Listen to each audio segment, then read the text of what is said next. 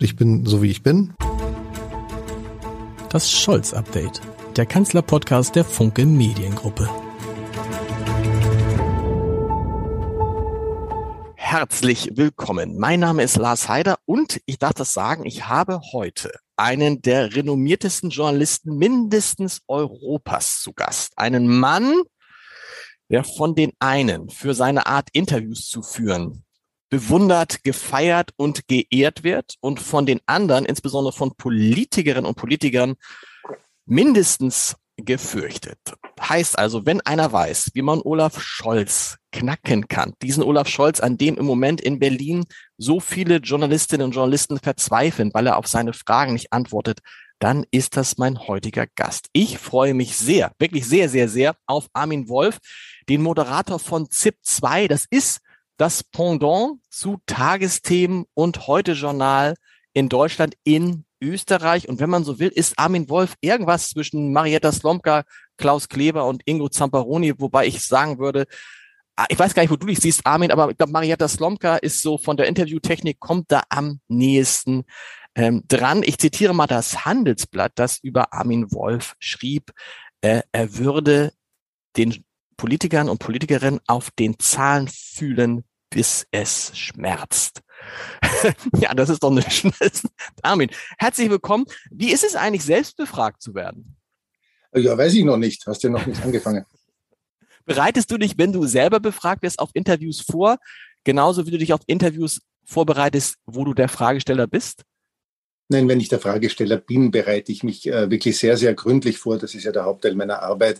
Äh, wenn ich befragt werde und vorher weiß, worum es geht, äh, dann mache ich mir schon ein bisschen Gedanken darüber. Ähm, aber es ist deutlich weniger aufwendig. Ich hoffe, man merkt es nicht. Nein, wir, deshalb fange ich mit einer ganz einfachen Frage an. Von Österreich auf Deutschland geguckt. Wie blickt man da auf Olaf Scholz, den neuen Kanzler?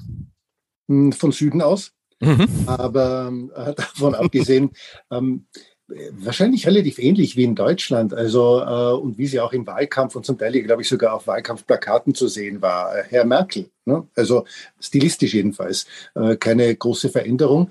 Ähm, insofern von Österreich aus sehr interessant, aber das war eben auch schon vorher mit Frau Merkel so, weil quasi das Gegenkonzept äh, zu dem Bundeskanzler, den wir die letzten vier Jahre hatten. Also Sebastian Kurz war ja sozusagen performativ äh, das genaue Gegenteil flashy, äh, sehr viel äh, Inszenierung, sehr viel ähm, rundherum, sehr viel Auftritt, sehr viel Kommunikation, äh, während äh, Merkel und Scholz doch sehr nüchtern, geschäftsmäßig, pragmatisch wirken, möglicherweise für Journalistinnen und Journalisten, vielleicht sogar auch für das Publikum weniger interessant.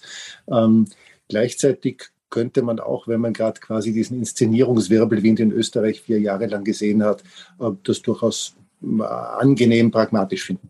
Das ist ganz interessant, dass du das sagst, weil auf der anderen Seite des Flusses ist die Wiese immer grüner. Ne? Ich glaube, die Deutschen würden sich mal jemanden wünschen, der so ein bisschen rhetorisch besser ist, der aus sich herausgeht. So jemanden wie vom Typ her wie Sebastian Kurz. Und umgekehrt, wenn man das erlebt hat, wünscht man sich vielleicht eher sowas wie Olaf Scholz. Ja, wobei aus sich herausgeht, trifft ja auf Herrn Kurz gar nicht äh, zu. Er war sogar super kontrolliert. Ähm, er war nur ein extrem guter Kommunikator und das war wahrscheinlich überhaupt seine größte Stärke. Andererseits empfinde ich ja nun Herrn Scholz gar nicht als uneloquent. Ähm, wie ich ja überhaupt das Leiden der deutschen Journalisten an Herrn Scholz nicht ganz so nachvollziehen kann. Hm. Ich würde euch allen mal, sagen wir, 14 Tage Österreich-Urlaub empfehlen oder vielleicht nicht Österreich-Urlaub, sondern einfach das Konsumieren von Interviews mit österreichischen Politikerinnen und Politikern und der Schmerz wird deutlich nachlassen. Warum? Was, also was, das heißt, die antworten noch weniger auf Fragen österreichische Politiker als Olaf Scholz. Das geht ja nicht, weil Olaf Scholz antwortet auf keine Frage. Ähm, ich mache das ja schon sehr lange. Also ich moderiere die ZDB2 seit knapp 20 Jahren und habe etwa 2500 Interviews in der Sendung gemacht und äh, die meisten davon eben mit österreichischen Politikerinnen und, und Politikern. Ähm, und da gibt es eine jetzt schon einige Jahre alte äh, Untersuchung darüber, über diese Interviews. Und da hat eine Kollegin mal ein Interview gefunden mit einer österreichischen Justizministerin vor einigen Jahren und hat das haarklein ausgewertet. Und in dem Interview gab es 18 Fragen. Und die Kollegin hat festgestellt, auf die 18 Fragen bekam ich eine tatsächliche Antwort, Zwei hat sie genannt Erwiderungen. Also da hatten die Antworten irgendetwas quasi mit der Frage thematisch zu tun. Haben sie nicht beantwortet, aber zumindest hat es damit zu tun. Und auf 13 der 18 Fragen gab es überhaupt keine Antwort und zweimal gab es Gegenfragen. Äh, also das ist Österreich. Ähm, okay, war, ein, war ein Extrembeispiel. Aber nö, äh, Herr Scholz ist so quasi in Interviews so wie ein durchschnittlicher österreichischer Politiker. Also ich finde es jetzt nicht so arg. Hattest du ihn schon mal zu Gast? Hast du ihn schon mal befragt? Ja, ja, ich fand es ich angenehm. Also ich, ich war jetzt nicht negativ überrascht. Äh, äh, was zum Beispiel deutsche Politiker auszeichnet in Fernsehinterviews ist, dass sie wissen, dass ein Fernsehinterview in der Regel äh, in einer tagesaktuellen Sendung wie dem Heute-Journal oder den Tagesthemen oder bei uns nicht eine halbe Stunde dauert, sondern fünf bis acht Minuten und dementsprechend im Regelfall unter einer Minute antwortet. Österreichische Politikerinnen und Politiker machen das nicht. Die gehen alle zu den gleichen äh, vier, fünf Medientrainern äh, seit äh, 20 Jahren und lernen dort, glaube ich, als erstes, also ich war noch nie bei so einem Medientraining, mhm. aber ich schließe aus ihrem Verhalten, dass sie als erstes lernen, rede, solange du irgendwie kannst weil je länger du redest, desto weniger Fragen kann der Interviewer stellen und die Fragen sind immer unangenehm. Also rede ihn möglichst nieder und selbst äh, wenn er dich nicht reden lässt äh, und dich unterbricht, hast du einen Vorteil, weil Unterbrechungen für die meisten Zuseherinnen und Zuseher unsympathisch und unhöflich wirken. Ähm, und dementsprechend gibt es kaum österreichische Politiker, die freiwillig Antworten unter einer Minute geben. Und das machen fast alle deutschen Politiker, äh, unter anderem auch Herr Scholz. Also ich war eher positiv überrascht. Man kann bei Olaf Scholz es sogar mal haben, dass man ihm eine lange Frage stellt und er sagt einfach nein. Das ist doch das Beste, was es gibt für einen Interviewer. Das gelingt mir nie mit österreichischen Politikern. Nämlich, auch wenn du dreimal sagst, ähm, äh, können Sie jetzt bitte mit Ja oder Nein antworten? Und ich stelle Ihnen eine ganz einfache Ja-Nein-Antwort. Äh, äh, eine ganz einfache Ja-Nein-Frage äh, kommt eine kleine Wahlrede als Antwort. Ähm, also ich finde ja eben die berühmte Willy Brandt mit Friedrich Nowotny-Methode, da finde ich ja wunderbar, weil nichts ist leichter, als einen Politiker, der zu kurz antwortet, zu längeren Antworten zu bewegen. Das ist wirklich einfach. Mhm. Wäre auch bei Friedrich Nowotny damals in diesem berühmten Interview sehr einfach gewesen. Er hätte ja nur einmal sagen müssen, warum. Also warum kann man nicht mit Ja oder Nein antworten? Ja. Ähm, äh, aber einen Politiker, der knapp, an, äh, ein Politiker, der lange antwortet, zu kurzen und konkreten Ja-Nein-Antworten zu bringen, das ist das wirklich Schwierige normalerweise. Wenn also, wenn also Leute wie ähm, Markus Lanz sagen, dass sie sich an Olaf Scholz die Zähne ausbeißen, weil er weil er so wirkt, als hätte er einen zweiten Hirnstrom, der den ersten Hirnstrom kontrolliert, dann liegt es nur daran, dass die verwöhnt sind, weil es auch solche Leute gibt wie, keine Ahnung, Edmund Stoiber oder äh, Herrn Bouffier, die reden und reden und reden, wo man sich gar keine Mühe geben muss? Äh, ich glaube, dass Markus Lanz möglicherweise zu hohe Ansprüche hat. Also, äh, wenn jemand den Anspruch hat, dass ein Politiker ins Studio kommt und dort äh, sein Leben offenlegt, Geständnisse ablegt, sich für alle Fehler der Vergangenheit offenherzig entschuldigt und irgendwann in Tränen ausbricht, ähm, dann muss man natürlich an Olaf Scholz verzweifeln, aber auch an den allermeisten anderen Profipolitikerinnen und Politikern weil, und das wird ja sehr oft vergessen bei dieser Diskussion, also Markus Lanz weiß das natürlich, ist ja ein super Profi-Interviewer, aber Politiker kommen ja nicht ins Studio, um die Fragen von Journalisten zu beantworten. Sie geben ja nicht deswegen Interviews, weil sie gerne Journalisten ähm, aufklären möchten, sondern äh, sie geben vor allem im Fernsehen Interviews, weil sie dort ein riesiges Publikum erreichen können, dass es halt ohne den Interviewer nicht gibt. Die würden natürlich viel lieber kommen, würde man ihnen einfach die Sendezeit zur Verfügung stellen und sagen, Sie können erst zehn Minuten sprechen, bitte sprechen Sie. Das gibt's halt selten. Also müssen Sie Interviews geben, aber die kommen nicht wegen der Fragen, die Fragen stören. Ja, und äh, üblicherweise überlegen sich Profipolitiker und ihre Pressesprecher und, und Sprecherinnen vor dem Interview, was ist die Botschaft, die ich anbringen möchte, was möchte ich auf keinen Fall sagen. Und das wird dann mehr oder weniger professionell und elegant durchgezogen, relativ unabhängig von den Fragen. Ich habe einen äh, österreichischen Kollegen, der Media, der früher Journalist war, auch beim ORF und später Medientrainer geworden ist und das jetzt seit fast 20 Jahren macht, viele Politiker trainiert und der beschreibt die Technik, die er ihnen dabei bringt, als die drei T. T für Touch, Turn and Tell. Also er sagt, die ideale Antwort berührt ganz kurz die Frage, Touch, ja, äh, dann Turn, dann wenden wir uns zu dem Thema, das wir eigentlich besprechen wollen und dann Tell, ähm, dann sagen Sie, was Sie sagen wollen. Also das ist so, das ist, das ist so dieses klassische, du stellst eine Frage und dann sagen die, Herr Wolf, das ist echt eine der wichtigsten Fragen, die es gibt in diesem Zusammenhang. Aber lassen Sie mich kurz nochmal, um das zu verstehen, auf etwas anderes eingehen. Und dann kommt irgendwie ja, was völlig anderes. Das, ja, wobei das wäre die eher primitive Variante. Ne? Also okay. die hatte tatsächlich in Österreich perfektioniert. Unser ehemaliger Bundeskanzler Viktor Klima, der wirklich auf fast jede Frage in Fernsehinterviews geantwortet hat. Das ist eine sehr interessante Frage, aber lassen Sie mich vorher sagen. Ja? Mhm. Aber das durchschaut der Zuseher relativ bald. Ähm, perfektioniert hatte das äh, zum Beispiel unser ehemaliger Bundeskanzler Wolfgang Schüssel hocheloquent. Und der konnte das tatsächlich, dass er so scharf an der Frage vorbei geantwortet hat, dass wenn man nicht sehr gut aufgepasst hat und nicht sehr gut im Thema drin war, man tatsächlich das Gefühl hatte, der beantwortet die Frage. Und tatsächlich hat er die Frage aber nicht beantwortet, sondern sehr scharf an der Frage vorbei das gesagt, was er sagen wollte. Ähm, das, äh, das ist durchaus eine Kunst, äh, die oft für Interviewer und oft auch für das Publikum sehr unbefriedigend ist. Ähm, aber, und natürlich hat Herr Scholz die Fähigkeit, durchaus auch in vielen Worten sehr wenig zu sagen. Mhm. Also ich habe gestern auf äh, T-Online äh, gelesen, ein Scholz-Bullshit-Bingo ähm, mit Phrasen, die er, äh, die er ständig verwendet. Ja, haben aber auch viele Politiker und Politikerinnen. Ich habe jetzt nicht das Gefühl, dass er es so wahnsinnig offensiv macht.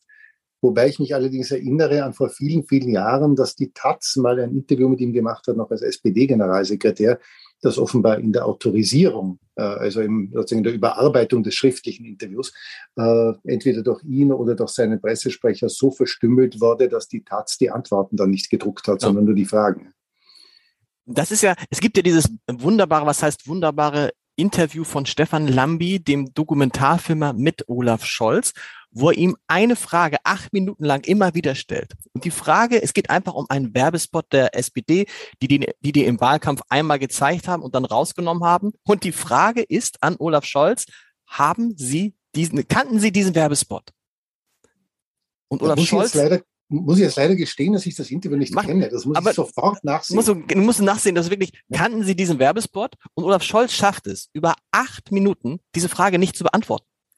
Also, und, und der Lambi fragt immer wieder nach, Herr Scholz, die Frage ist ja ganz einfach.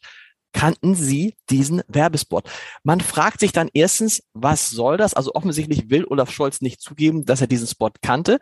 Aber geht es, geht es bei Olaf Scholz auch darum, dass er, das ist mein Eindruck aus den langen Jahren, dass er nicht will, dass Journalisten bestimmen, worüber er zu reden hat?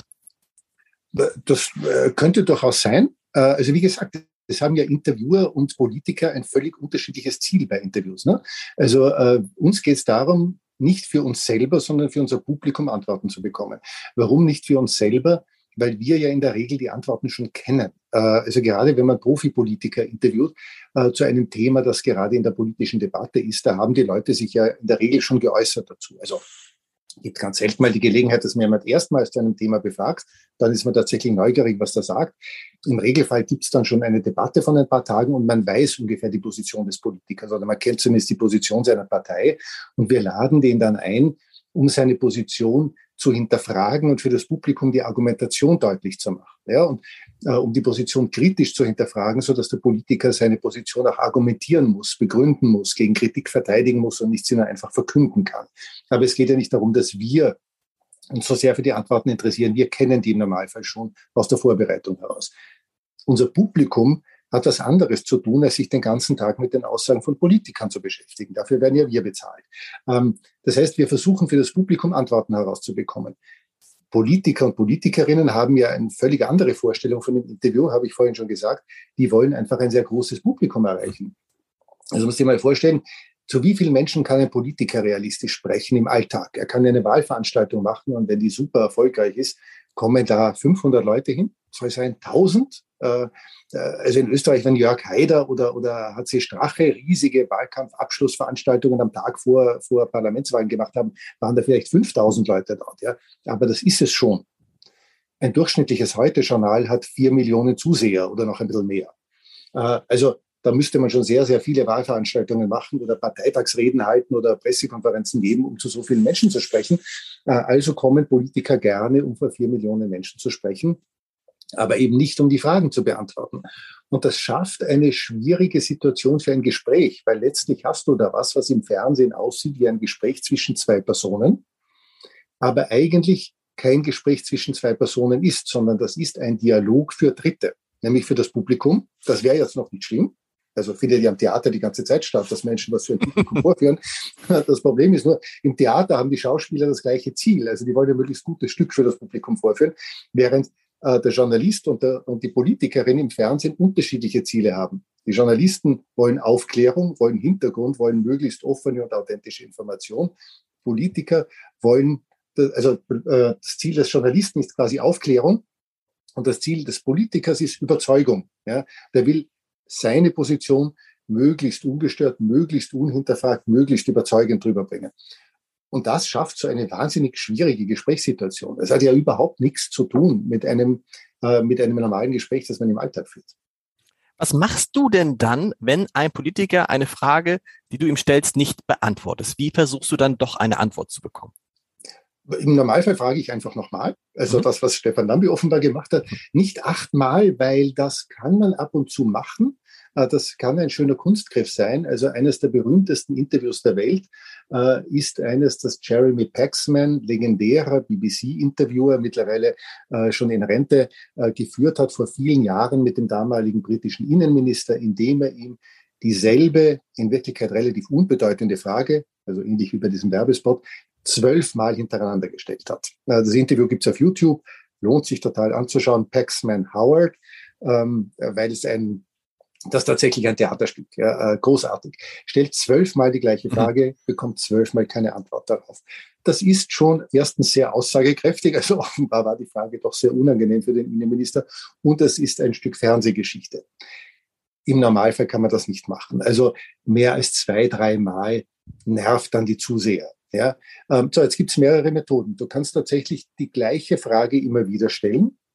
Da, das kann ganz lustig sein, außer der Gast antwortet immer sehr ausführlich, weil dann hast du deine was sind zwei Drittel deiner Interviewzeit damit vergeudet, dass du keine Antwort kriegst.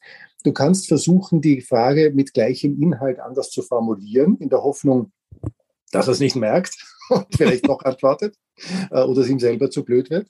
Ähm, oder du kannst es thematisieren, dass die Frage nicht beantwortet wurde und äh, nach dem zweiten Mal, dritten Mal sagen, okay, ich merke, Sie beantworten die Frage nicht, gehen wir zum nächsten Thema.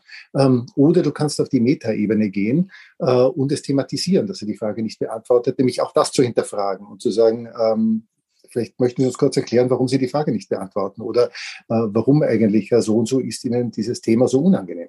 Ähm, das kann durchaus auch interessante Momente ergeben. Man wird im Normalfall einen Kommunikationsprofi wenn man nur sechs, sieben, acht Minuten Zeit hat, schwer dazu bringen, etwas zu sagen, was er nicht sagen wollte. Also das sind äh, eher journalistische Glücksmomente, die etwa so, äh, so häufig sind wie Gewinne in der Lotterie.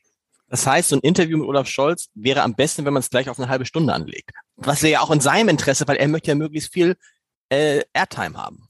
Ähm, ich finde ja an sich die, die schönsten Interviews äh, sind, wenn man äh, 20 Minuten aufnehmen kann und dann acht Minuten davon sendet. Mhm.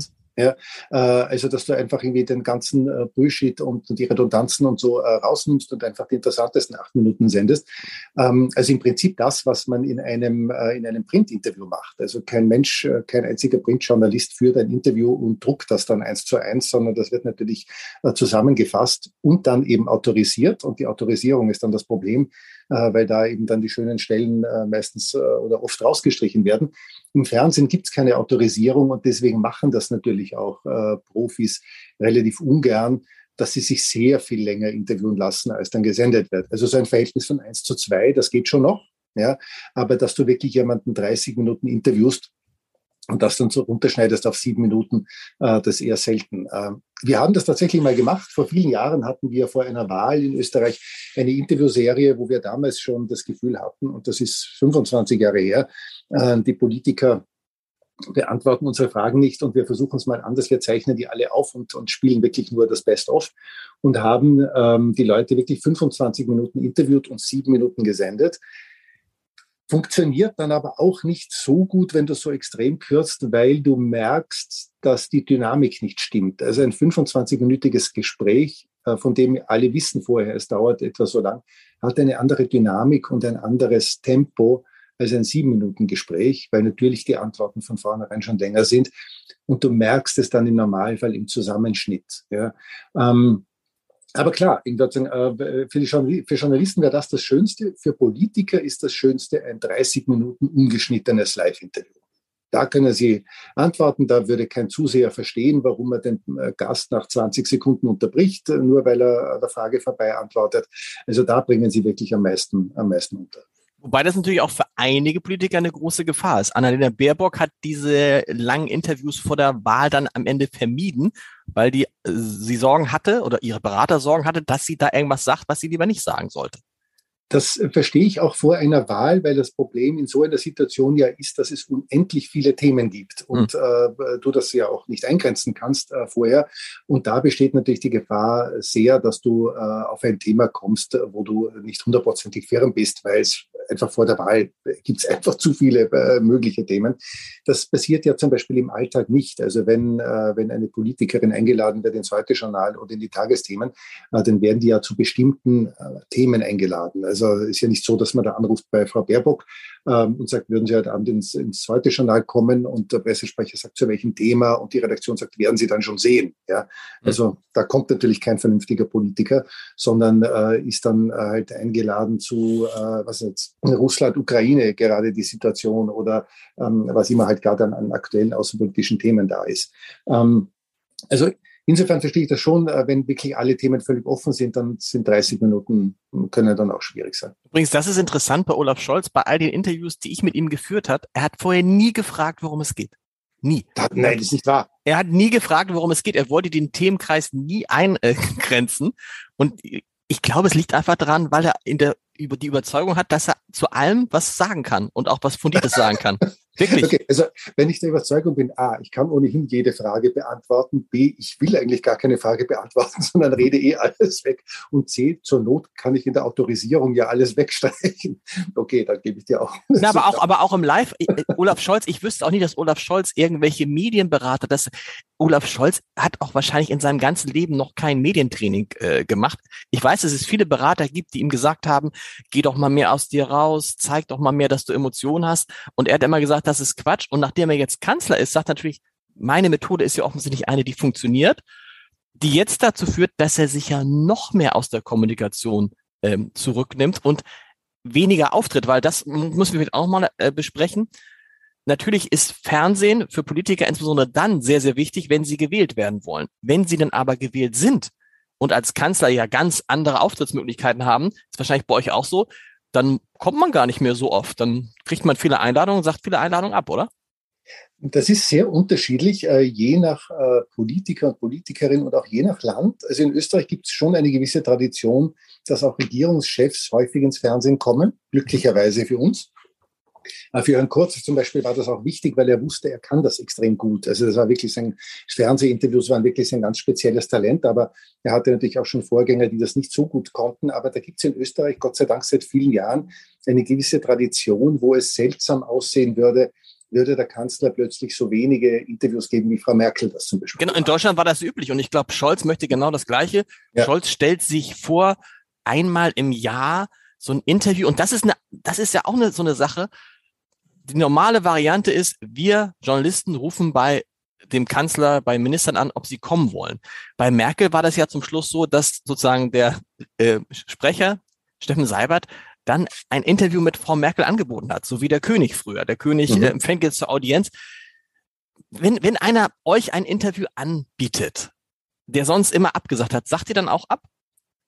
Das kommt total drauf an. Also wenn wir finden, dass das äh, heute der wirklich spannendste Gast ist, äh, dann nehmen wir es. Äh, wenn wir finden, nö, ähm, dann nehmen wir es nicht. Also außer das ist ein, äh, was wenn, uns, wenn wir jetzt angeboten bekommen, ein Interview mit dem amerikanischen Außenminister, dann werden wir das wahrscheinlich nehmen, wenn nicht gerade in Österreich die Regierung auseinanderfliegt. Mhm. Ähm, also nicht. Äh, ja, das stimmt. Äh, muss schon aufpassen, dass man den Tag erwischt, weil bei uns fliegt häufig die Regierung auseinander.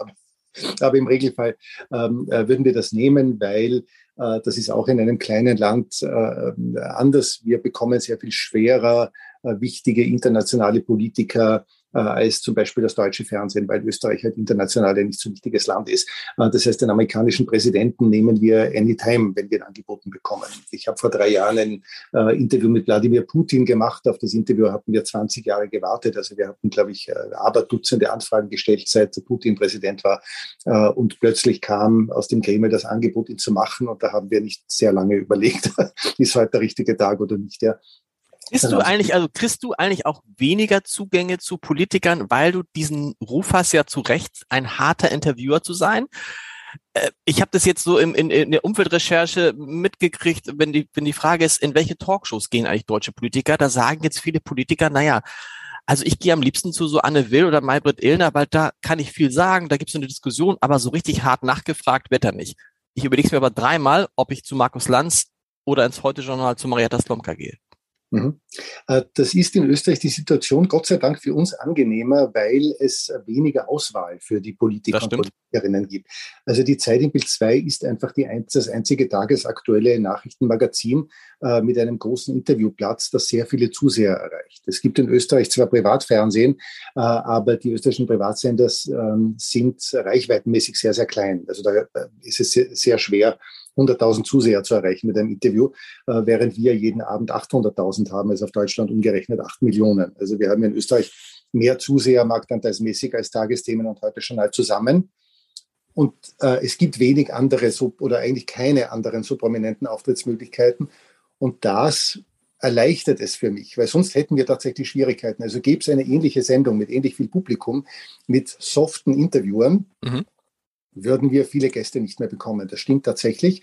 Ähm, in Amerika zum Beispiel ist ja noch extremer, ähm, da gehen Politiker äh, ja noch viel häufiger zum Beispiel in so Late-Night-Talkshows. Ja. Äh, also wo es gar nicht mehr politisch ist, sondern wo sie überhaupt nur mehr ähm, äh, drüber sich unterhalten müssen, was nicht, über ihre Hobbys und, und welche Filme sie gerade anschauen und vielleicht nur noch zwei, drei halt gut vorbereitete Witze anbringen müssen, damit der Auftritt gelungen ist. Im Vergleich dazu ist tatsächlich jeder, jeder Auftritt bei Anne Will oder Maybrit Illner knallhartes äh, Bootcamp. Ähm, und das liegt ja nicht daran, dass, dass Anne Will und, und Maybrit Illner nicht hervorragende Interviewerinnen wären, sondern das liegt am, äh, am Sendungssetting. Also wenn du eine Diskussion hast mit vier, fünf Leuten, kannst du natürlich einen einzelnen Gast weniger intensiv befragen, als wenn das ein Einzelinterview ist. Und Markus Lanz hat ja tatsächlich eine neue Form de facto erschaffen. Also er hat eine Talkshow, in der er aber sehr, sehr lange Einzelinterviews macht. Ähm, und äh, das gibt ihm die Möglichkeit, plus eine wirklich exzellente Vorbereitung, äh, dass er Leute wirklich, wirklich grillt. Und ich würde dort als Politiker, wenn ich mir nicht sehr sicher wäre, äh, meiner Antworten und, und meiner Inhalte tendenziell auch nicht hingehen, weil die Gefahr, dass man sich blamiert, ähm, schon doch relativ groß ist. Aber das ist interessant, weil das führt dann dazu, dass die Leute auch wie du oder Leute wie Markus Lanz, die ähm, besonders gute Interviewer sind, in Gefahr laufen, irgendwann niemanden mehr zu haben, den sie interviewen können. Ja, ich hoffe ich nicht, äh, weil, äh, wie gesagt. Gut, wegen der äh, Konkurrenzsituation ist was anderes. Weil, weil genau. in Österreich eben wenig andere Möglichkeiten äh, gibt es für so einen Auftritt. Wenn das nicht so wäre, dann könnte das tatsächlich ein Problem sein. Ähm, ich finde das ja deswegen schade, weil ich wünsche mir ja als Staatsbürger Politikerinnen und Politiker, äh, A, die ihr Geschäft inhaltlich beherrschen, also die sich nicht davor fürchten, zu ihrer Arbeit befragt zu werden, äh, und B, die auch in der Lage sind, das, was sie machen, halbwegs verständlich zu erklären, äh, weil Politik in Demokratien halt auch davon lebt, dass man seine Politik kommuniziert und erklärt und nicht nur verkündet. Und da ähm, war, da, da war sozusagen doch Sebastian Kurz doch ein guter Kanzler, weil wenn man sagt, dass Kanzler sein Kommunikation bedeutet, wie Gerhard Schröder es neulich gesagt hat, und eigentlich vor allen Dingen Kommunikation ist, dann war, hat das Sebastian Kurz doch gut gemacht, man hat das verstanden und das ist eine große Schwäche von Olaf Scholz, weil Kommunikation, wenn man ihm zuhört, versteht man nicht genau, was er möchte. Also Sebastian Kurz äh, größte Stärke war Kommunikation und vor allem Kommunikation im Fernsehen. Äh, allerdings besteht Kanzlersein eben nicht nur aus Kommunikation, sondern Kanzlersein besteht eben schon auch daraus, ein Land zu regieren und ein Land zu verwalten und dann möglichst effektiv darüber zu kommunizieren. Ähm, und äh, diese Kommunikation konnte Kurz perfekt, darum kam er auch sehr gerne äh, natürlich auch tendenziell lieber in Situationen, ähm, äh, in denen er was verkünden konnte oder was verkaufen konnte und nicht äh, unbedingt gerade an den Tagen, an denen das sind die Vorwürfe gegen ihn am allergrößten waren. Wobei an, an den Tagen kam er dann eh. Also wenn er das Gefühl hatte, er muss jetzt einen wirklichen Befreiungsschlag äh, starten, äh, dann kam er eh er kam natürlich nie an so Tagen, wo so viel Kritik oder was an die Justizermittlungen so herumgewabert sind, ja, sondern er kam dann wirklich in der Notsituation und hat dann versucht, sehr, sehr effektiv äh, äh, sich zu verteidigen und das hat er auch äh, sehr effektiv gemacht. Ich empfinde ja tatsächlich die Kommunikation von Scholz nicht als so ineffektiv. Also mich erinnert es eben sehr an Merkel. Frau Merkel war doch sehr, sehr lange Bundeskanzlerin, war die letzten doch sehr langen Jahre sehr populär als Bundeskanzlerin. Mhm. Es ist ein völlig anderer Kommunikationsstil, aber ich glaube nicht, dass er uneffektiv ist. Aus seiner Sicht? Oder aus Ja, na klar, ja. aus seiner Sicht. Aber aus Journalistensicht? Ja, aus Journalistensicht war der Kommunikationsstil von Herrn Kurz auch nicht effektiv. Herr Kurz hat kein Wort gesagt, das er nicht sagen wollte. Okay. Also an, an, an Kurz bist du äh, oft zehn Minuten lang schlicht zerschellt, völlig egal, was du ihn gefragt hast. Na gut, aber das ist doch. Das, das ist spektakulärer ausgesehen als bei Scholz. Das ist aber doch klar. Das ist klar. Wenn du ein guter Politiker bist, dann weißt du als Journalist, wenn, wie du hast vorhin gesagt, wenn da etwas rausbricht, etwas rauskommt, was er nicht sagen wollte, ist es ein Glücksmoment, aber es passiert eigentlich nicht. Ja, es passiert schon, aber im Normalfall tendenziell bei neueren und unerfahreneren Politikern. So ist es, genau. Wenn du dir die gesamte Regierung anguckst, was sind denn da so äh, Menschen, äh, Ministerinnen und Minister, wo du sagst, die finde ich interessant, die würde ich gerne mal befragen, da würde ich gerne mal mich ein bisschen tiefer mit beschäftigen? Also momentan, äh, äh, abgesehen von Herrn Scholz, natürlich Herrn Lauterbach, überhaupt keine Frage, weil es einfach das Thema ist und er einfach ein Auskenner ist und als Typ interessant ist, äh, finde ich auch ein interessanter Interviewpartner. Ähm, und natürlich aus äh, aus naheliegenden politischen Gründen gerade momentan äh, Herrn Habeck und Frau Baerbock, äh, klar, wenn die, äh, wenn die die interessantesten. Lindner zum Beispiel, wahnsinnig effektiver Kommunikator. Ne? Sehr also, gut, oder? Ja. Super, super eloquent. Also äh, vielleicht noch am ehesten quasi äh, in der Kurzschule. Ne? Ja, vor allen Dingen so einer, der dieses, wie heißt dieses, man, man sagt ein, äh, man, man sagt etwas, dann gibt man drei Argumente dazu und dann blick, gibt man einen Ausblick. Das ist sozusagen, so redet Christian Lindner, ne? Also wirklich, ja, man kann einfach mitfilmen und daraus einen Lehrfilm machen, da kann man sich Politikberater sparen. Ähm, ja, wobei ich nicht glaube, dass er sich Politikberater gespart hat, also, oder vielleicht schon, weiß ich nicht, aber es wirkt schon auch äh, zum Teil irgendwie recht, äh, recht trainiert und, und recht überlegt. Aber äh, es ist übrigens im, im Fernsehen eine sehr effektive Strategie, die furchtbar ist für die Interviewer. Ähm, ich sollte das jetzt nicht verraten, weil vielleicht hören ja auch irgendwelche Politiker oder Pressesprecher das. Aber wenn ein, äh, ein Gast eine Antwort beginnt äh, mit ähm, Dazu muss man drei Punkte sagen. Äh, erstens, und äh, der erste schon ganz interessant ist ähm, und gut erzählt ist, äh, dann wird es furchtbar für den Interviewer, weil dann wollen viele Zuseher wissen, was der zweite und der dritte Punkt ist. Ähm, und du weißt aber schon, die Antwort wird ewig. Und das ist die, aber das ist die klassische Variante von Christian Lindner. Das, ja, hat er, das, hat, das hat er perfekt, das hat er perfektioniert. Ähm, Robert Habeck, ich habe mir, also ich habe mir in meinem Vergleich Interviews von mir mit Robert Habeck und mit Olaf Scholz äh, angeguckt, äh, angehört, also Podcast-Interviews. Und dann bist du in dem Interview mit Robert Habeck und denkst so nach 45 Minuten, war das ein tolles Interview? Und dann setzt du dich hin und versuchst das zu verschriftlichen, zum Beispiel.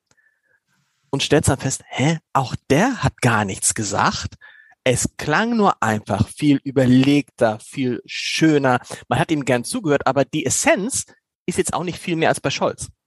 Ja, ist doch von ihm aus gesehen grandios, ne? aber, aber ist doch, aber ist doch interessant, dass man sich dann doch sozusagen so von, von dem, von der Art, wie es gesagt wird, äh, wie die Ges, wie die, wie die Gesten sind, wie die, wie der Tonfall ist, wie die Formulierungen sind, sich dann auch wieder blenden lässt, ne? Der eine ist der ja, Scholzomat und der andere ist der äh, Philosoph. Aber ja, am aber, Ende. Aber so, aber so, funktioniert menschliche Kommunikation. Also äh, wir sind natürlich auch im Alltag äh, sehr stark davon beeinflusst, wie jemand redet, äh, wie, er, wie er auf etwas eingeht, äh, den Rapport, den er herstellt. Also so funktioniert menschliche Kommunikation.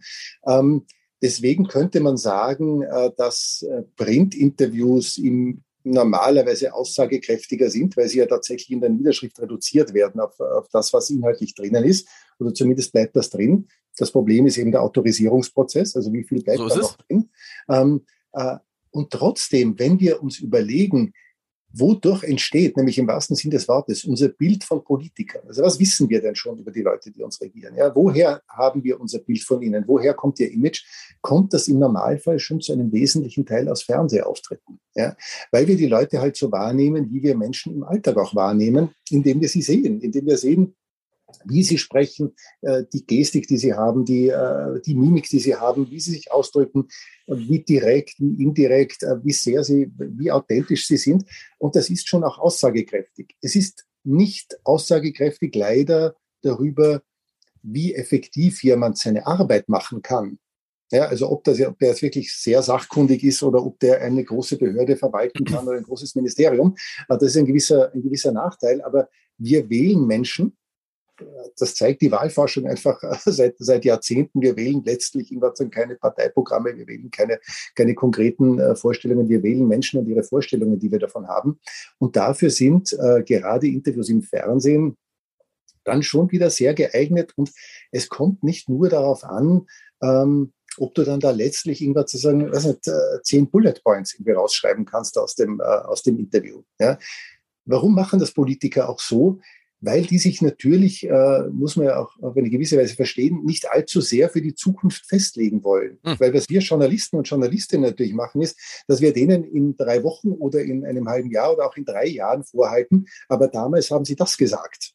Ja? Genau. Äh, und jetzt sagen sie was völlig anderes und äh, kann man dann die berühmte Adenauer-Methode äh, anwenden, sozusagen, was interessiert mich mein Unsinn von gestern, geht halt aber auch nicht allzu oft. Äh, und darum versuchen äh, Profipolitiker, sich so wenig wie möglich festzulegen. Mein, Vorgänger oder einer meiner Vorgänger, der berühmteste in Österreich, quasi unser Hans-Joachim Friedrichs, äh, Robert Hochner, hat mal den berühmten Satz gesagt, äh, die Rache der Journalisten an den Politikern ist das Archiv.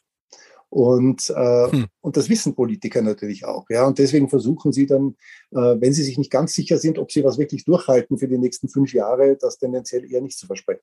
Das ist ja diese, dieses Ziel von Scholz, der mal gesagt hat, jeder Satz von ihm, den er sagt, muss von jedem auch wenn er nicht live gehört hat, so verstanden werden, wie er ihn gemeint hat. So, das ist Punkt eins. Und das zweite ist, dass Scholz ja nie irgendetwas ausschließt. Er hat übrigens auch nicht, das wird in Deutschland immer, äh, glaube ich, falsch zitiert, er hat nie gesagt, dass er die äh, Impfpflicht ausschließt. Er hat nur gesagt, wir wollen ja keine Impfpflicht.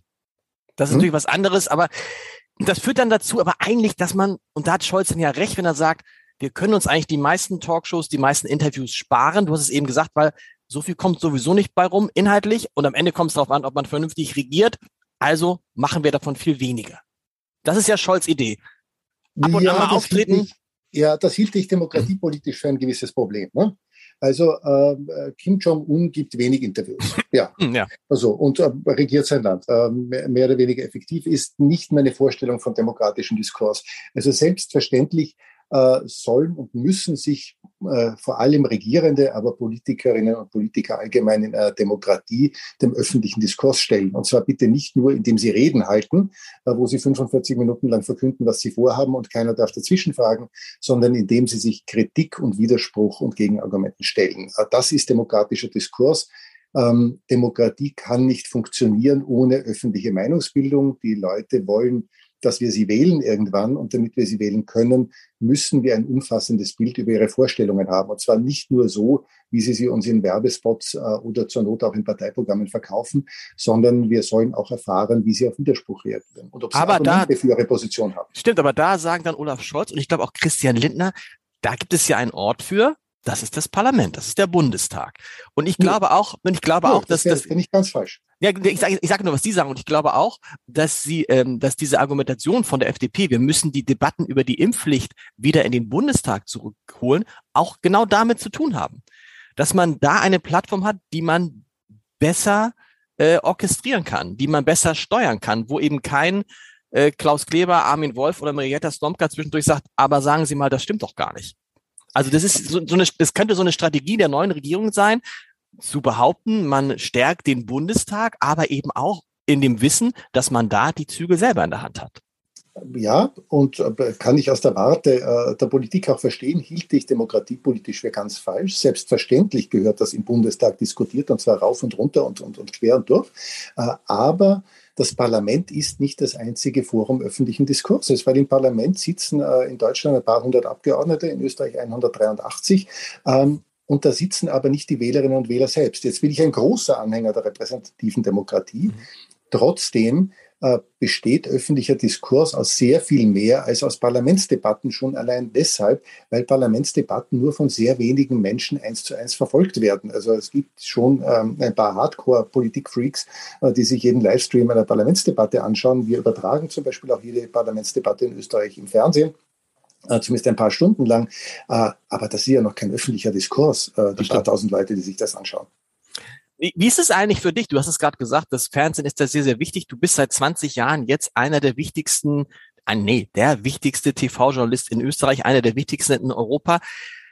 Hast du da nicht auch eigentlich zu viel Macht, genauso wie Klaus Kleber, Marietta Slomka, Markus Lanz? Eine will extrem viel Macht haben, weil sie können Politiker gut aussehen lassen, sie können, sie entscheiden, welche Politiker sie einladen. Du kannst sagen, wisst ihr was? Dich lade ich gar nicht ein. Du kommst, findest bei mir gar nicht statt und dann wird der Politiker im Zweifel auch gar nicht erfolgreich. Ähm, stimmt das auch, dass man da gucken muss, mein Gott, was haben eigentlich bestimmte TV-Menschen für einen Einfluss und Macht in so Ländern wie Deutschland und Österreich? Also die berühmteste Definition von Macht stammt ja von Max Weber, der gesagt hat, ich phrasiere, äh, paraphrasiere, äh, Macht ist die Möglichkeit, seinen Willen auch gegen Widerstand durchzusetzen. Mhm.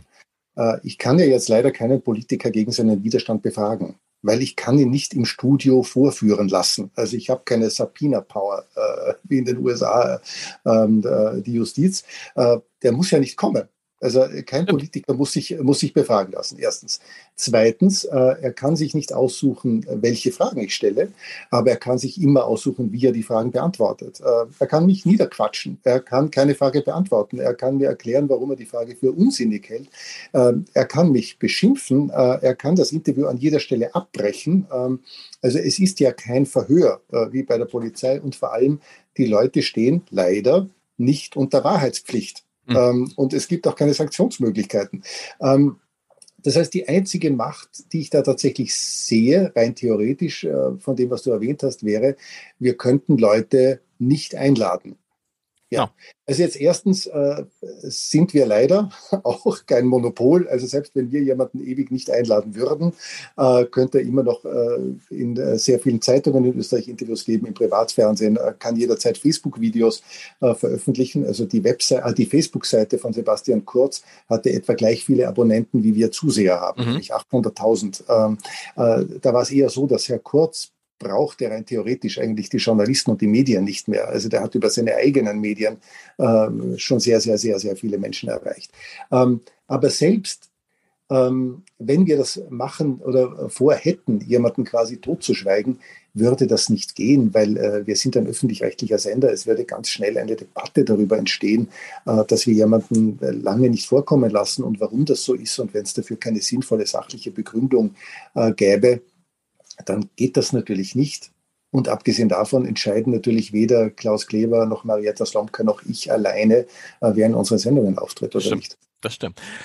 Zum Schluss nochmal, Klaus Kleber, hast du gerade gesagt, die Frage, wie nähert man sich eigentlich solchen Politikern? Also Klaus Kleber hat in einem Abschlussinterview bei seinem Ausscheiden aus dem Heute-Journal gesagt, er hätte eigentlich immer versucht, die Gegenposition einzunehmen, per se das, ist das die richtige, ist, erstens ist das die richtige Herangehensweise? Jetzt fange ich auch mit drei Punkten an. Zweitens, muss man, was hältst du von aggressiven Interviewformen? Ich, ich empfinde deine Interviewform nicht als aggressiv. Äh, Politiker sehen das anders. Aber aggressiv ist für mich was anderes. Und drittens, was ist dann so, wenn man, wie Markus Lanz zum Beispiel, einfach mal einem Politiker sagt, das glaube ich Ihnen nicht? Ist das schlau? Weil letztendlich ist die Übersetzung ja, sie lügen. Fangen wir mal mit dem, äh, fangen wir mal mit dem ersten an. Mhm. Gegenposition, immer grundsätzlich die Gegenposition zu dem einnehmen. Wenn also, wenn Olaf Scholz äh, hinkommt, geht man also gleich auf, äh, ist man in sich Markus Söder zum Beispiel.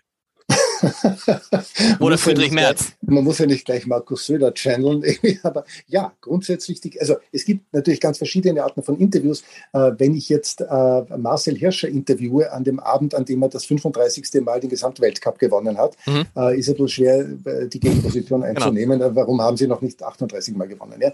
Ähm, also das ist ja dann das klassische Heldeninterview. Aber beim Politikerinterview im Regelfall ähm, die Gegenposition einnehmen. Es geht eben darum, dessen Position zu hinterfragen und ihn dazu zu bringen, seine Politik zu argumentieren für die Zuseher. Äh, also ja, ähm, so aggressiv ich bin kein Freund von aggressiven Interviews. Jetzt ist ähm, das Lustige, dass mir in Österreich sehr viel vorgeworfen wird von Politikern genau. und auch interessanterweise von Teilen des Publikums, vor allem von älteren Zusehern. Ich wäre sehr aggressiv. Ich glaube das gar nicht. Also wenn man das vergleicht mit Jeremy Paxman-Interviews oder mit vielen Interviews in den USA oder, oder Großbritannien, ist das alles äh, total super harmlos und ein höflicher äh, Teesalon, äh, was ich da mache. Finde ich, das, ich habe es ja gesagt, das finde ich übrigens auch im Vergleich. Ja. Also vielleicht ist es auch eine, eine, eine Besonderheit in Österreich, dass du unterbrichst jetzt ja auch nicht besonders viel.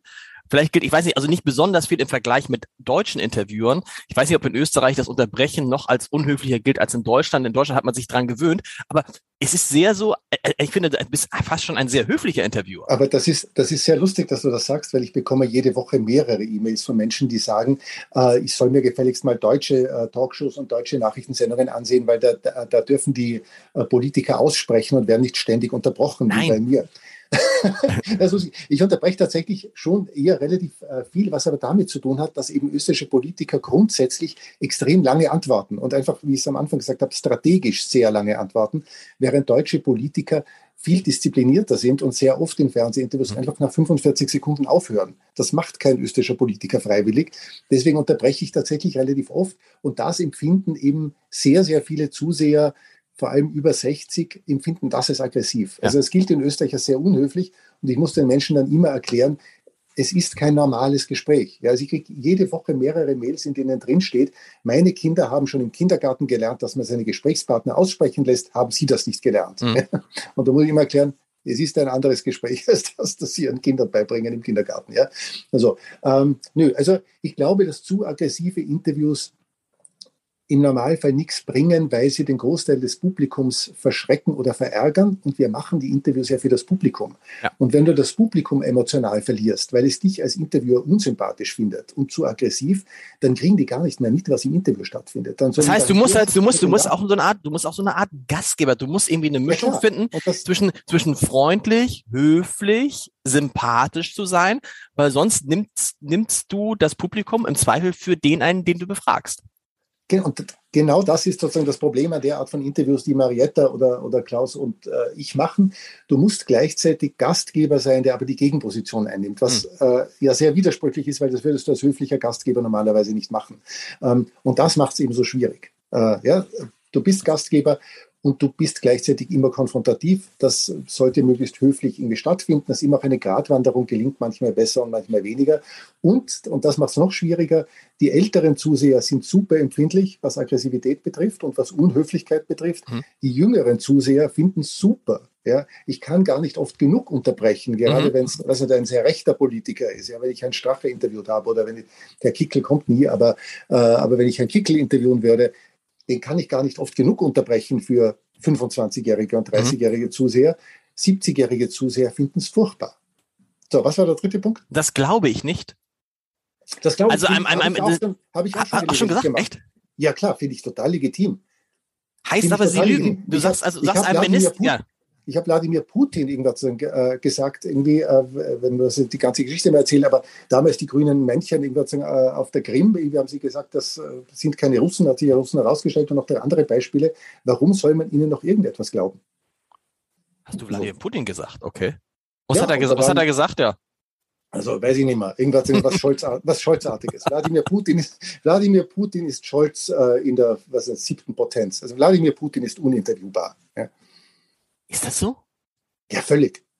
Wladimir Putin ist mit weitem, weitem Abstand der schwierigste Gast gewesen, den ich je hatte.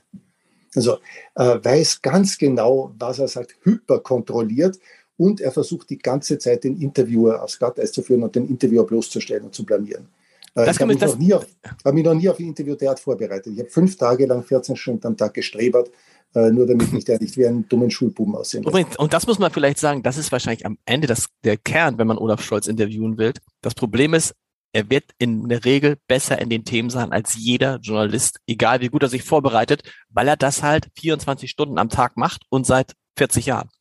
Ja, das würde ja für die meisten Politiker stimmen. Trotzdem sind sie nicht immer in den Themen besser als die Journalisten, die sie befragen. Aber bei Scholz. Aber äh, findest du das? Ich, ich, also meine, meine Erfahrung mit, mit, mit, Politikern ist das Gegenteil. Scholz ist tatsächlich in den Themen gut drin, deshalb fragt er auch nicht nach.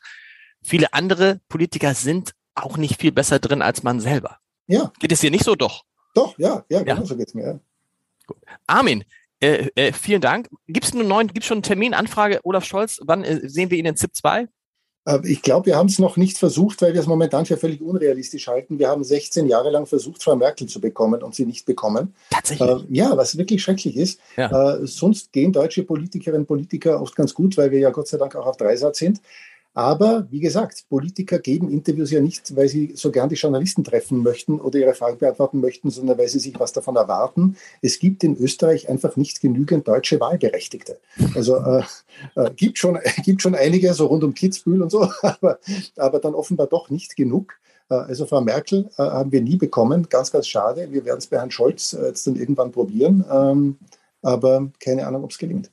Ich sage vielen Dank. Wenn du helfen kannst, bitte. Ich, vielleicht, wenn du das, wenn du das hört, lieber Herr Scholz, äh, Armin Wolf, ein lieber Kollege, man muss keine Angst vor ihm haben.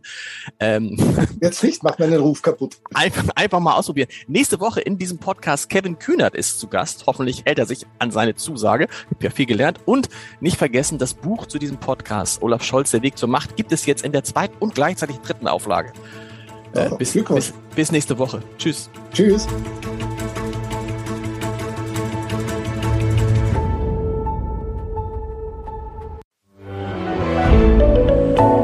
Podcast von Funke.